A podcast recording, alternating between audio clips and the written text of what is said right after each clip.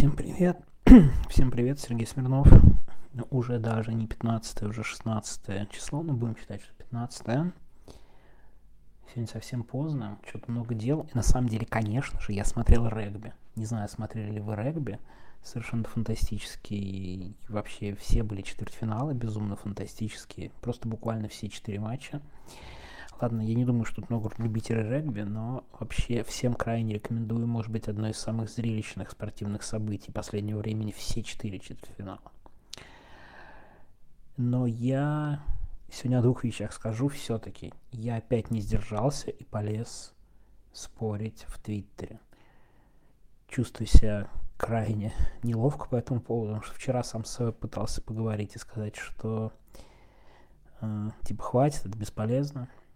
Сегодня триггером стала сначала Люси Штейн, назвала меня шизой, что, конечно, вообще неправильная реакция на такое отвечать. Если люди называют шизой, это скорее повод э, со стороны на себя лучше посмотреть. Так что, конечно, отвечать было не надо. Ну а потом Паша Борисов, в общем, к которому я очень хорошо отношусь. Э, Паша мой друг, и очень нехорошо я с ним вначале поговорил, потом вроде нормально, но я все-таки решил, надо закрыть эту тему, больше в нее не влезать очень это как бы все мне не просто дается, поверьте, я ненавижу в последнее время спорить, да еще и с людьми, мало того, что одних взглядов, да еще и просто там, да, с хорошими друзьями ругаться. Так вот, по итогам, я как бы хочется итог подвести, да, голосовуха будет не об этом, но тем не менее, я просто не могу не подводить, не хочу об этом опять говорить 20 минут. Так вот, к сожалению, вся эта история, это история про то, что политическая борьба становится важнее вопроса безопасности. И в политической борьбе можно как-то активно задавать вопросы, касающиеся безопасности. Повлияло это или нет, я не знаю. Вот честно и откровенно скажу, могут быть разные варианты. Считаю ли я, что условно Кац посадил адвокатов Навального? Конечно, нет. Это все полная ерунда. Конечно, сажают менты, сажают следователи, сажают опера. Проблема, к сожалению, другая, что не надо допускать таких разговоров и таких вопросов с огромной активностью, чтобы не давать лишний повод. Я правда знаю миллион примеров, когда условному Бастрыкину распечатывали листочки что-то в интернете, и он возбуждал после этого дело. Да, Игорь Куковский очень хорошо напомнил про Моргенштерна. Ну что, как будто бы Бастрыкин знает про Моргенштерна. Конечно, ему что-то принесли и показали. Он такой, ну, ну этого надо сажать. Он потом про него выступал на какой-то юридической конференции. Так вот, это, конечно, очень важный вопрос. Мне кажется, вообще пора прийти к какому-то консенсусу, что вопросы безопасности важнее любых политических сейчас любые вопросы политзаключенных важнее любых политических вопросов и что-то еще. Да, э, мне это кажется просто важнейшим по умолчанию. И всех-всех должна быть ответственность за такое поведение. Давайте я совсем, подведя совсем краткий итог, хочу сказать, это выглядело так. Сначала было активное это обсуждение.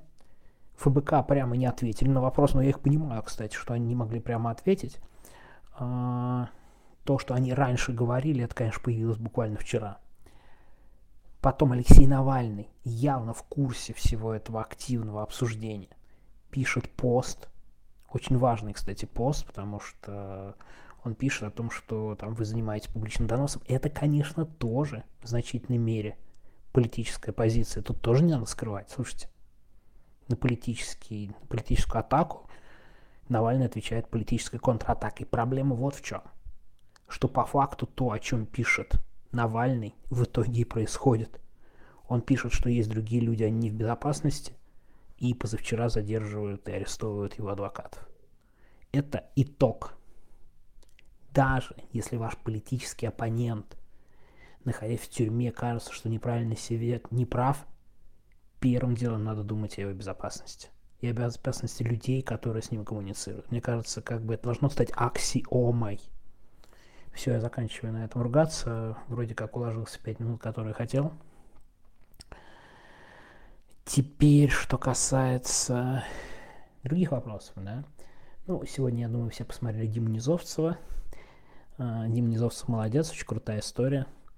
А, в общем, это все было прекрасно и здорово. Может, Дима тоже запишет нам голосовое более подробно об этом, хотя он вроде все рассказал, но всегда интересны детали, как это происходит, сколько это времени заняло, как это все, ожидание ответа, согласование фраз и так далее. Говорить о том, что из себя представляет губернаторская власть, я совершенно не буду, но как бы это смешно. Все мы знаем, что это якобы, да, якобы избираемая власть в стране, конечно, ведут себя как зассанные вассалы, да, вот зассанные вассалы, они вот и есть зассанные вассалы. По-другому назвать этих губернаторов и их а, окруженница невозможно. Но я решил тут как раз поговорить о Колыме. Ты у нас Колыма стала центром, так сказать, политического напряжения.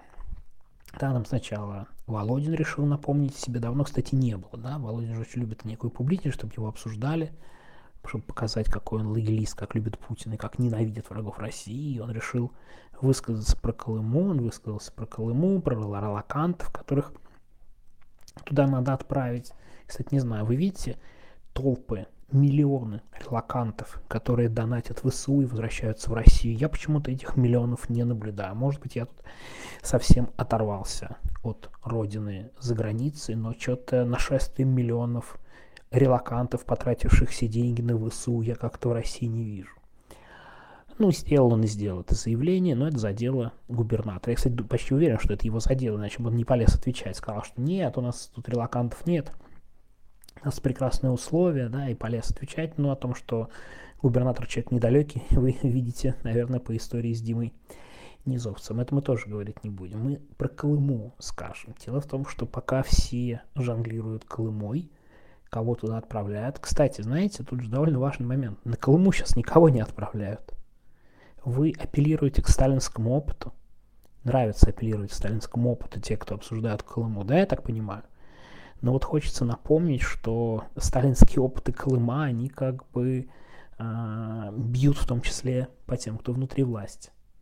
Так что стоит задуматься о, о, о тех, кто громкие заявления делают про Колыму и про все такое прочее. Так вот, на самом деле, один человек в последнее время реально попал на Колыму. Не знаю, заметили вы или нет, но это прям отличнейшая история на самом деле. И кто же этот человек, который угодил на Колыму? А я вам расскажу. Это отец Тихон Шевкунов. А как он угодил на Колыму? А он сам об этом сказал прямо. Он прямо об этом сказал в своей последней отповеди в Пскове, где он был. Он прямо сказал, что назначение меня главой Крымской епархии, он из Пскова едет в Крым, это и есть буквально такой же курорт, как солнечная Колыма. То есть, видите, не только мы тут не сдерживаемся в выражениях. А внутри РПЦ, как видите, идет мощнейшая борьба. Как мы видим, Тихон Шевкунов проиграл в этой борьбе и прямо честно признает, заметьте публично, что Крым – это Колыма. То есть ссылка, то есть отвратительно – то есть Тихон Шевкунов у нас, духовник или предполагаемый духовник, ну какой-то кореш чекистов э, из Сретенского монастыря Путина, всех этих старцев безумных э, и прочих людей, да, которые то ли управляют Россией, то ли около управления Россией находятся. Вот он попал в немилость. Он теперь жертва репрессии отправился на Колыму. Видите, какие у них образы? А, про Тихонова Шевкунова находит очень много легенд, баек, мне кажется. Трудно тут назвать, какие реальные, какие нет. Но наверняка он имеет какие-то корни и связи с чекистами и прочими. Но заметьте, что-то чекисты не смогли его спасти от Колымы и все его могущественные друзья. Значит, какая-то подковерная борьба там ведется. Честно говоря, заметьте, ресурсов на всех не хватает. Так что Тихонов Шевкунова отправляет в Псков или Валдая, куда очень любил ездить Владимир Путин, да, какие-то туры по старцам. Туры по старцам, да, вот моднейшая тема путинского времени. А этих старцев и контролировал Тихон Шевкунов. Теперь ему придется набирать старцев в Крыму. Ну, погода получше. Но знаете, что я хочу сказать? Вряд ли Владимир Путин приедет в Крым к Тихону Шевкунову. Возможно, и поэтому он Крым называет Колымой, понимая, что Владимир Путин до туда что-то что не доедет. Кстати, Владимир Путин, а давно вы были в Крыму, на временно оккупированных территориях, которые вы называете частью России. А что так? Что не торопитесь съездить, народ подбодрить опять же? Украинское контрнаступление же полностью провалилось, ну так, так сказать, вперед из песней. Вы что, будете ждать второго повторного ордера от Гагского трибунала, да, от Международного трибунала, от Гагского суда, чтобы куда-нибудь рвануть, как тогда на нервах, психануть. Так что, в общем, не надо сидеть тут дома, так сказать.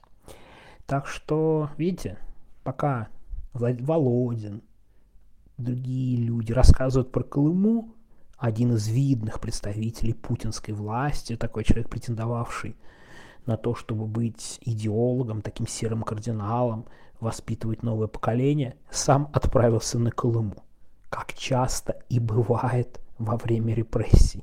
Конечно же, Тихону Шевкунову и всем его корешам хочется пожелать, чтобы Колыма вот это в Крыму стало не последней их точкой. Есть еще много прекрасных мест, где им стоит оказаться за свою подрывную деятельность, отвратительную, мракобесную, мерзотнейшую. Но мы будем надеяться, что вот эта крымская Колыма только начало. А мы будем с интересом наблюдать за их дальнейшей судьбой и нытьем. Потому что кроме как нытьем назвать вот эти слова про ссылку на Колыму никак, никак не приходится, кроме как нытьем это все назвать. Нытье – любимое состояние патриотов путинской России. Ладно, на это все, не прощаюсь с вами, не очень долго. А, вот при вас здесь пообещаю не вступать в какие-то срачи споры, и так слишком много нервов и времени это все отнимает. Э, буду бить себя по рукам. Все. Всем спокойной ночи и пока.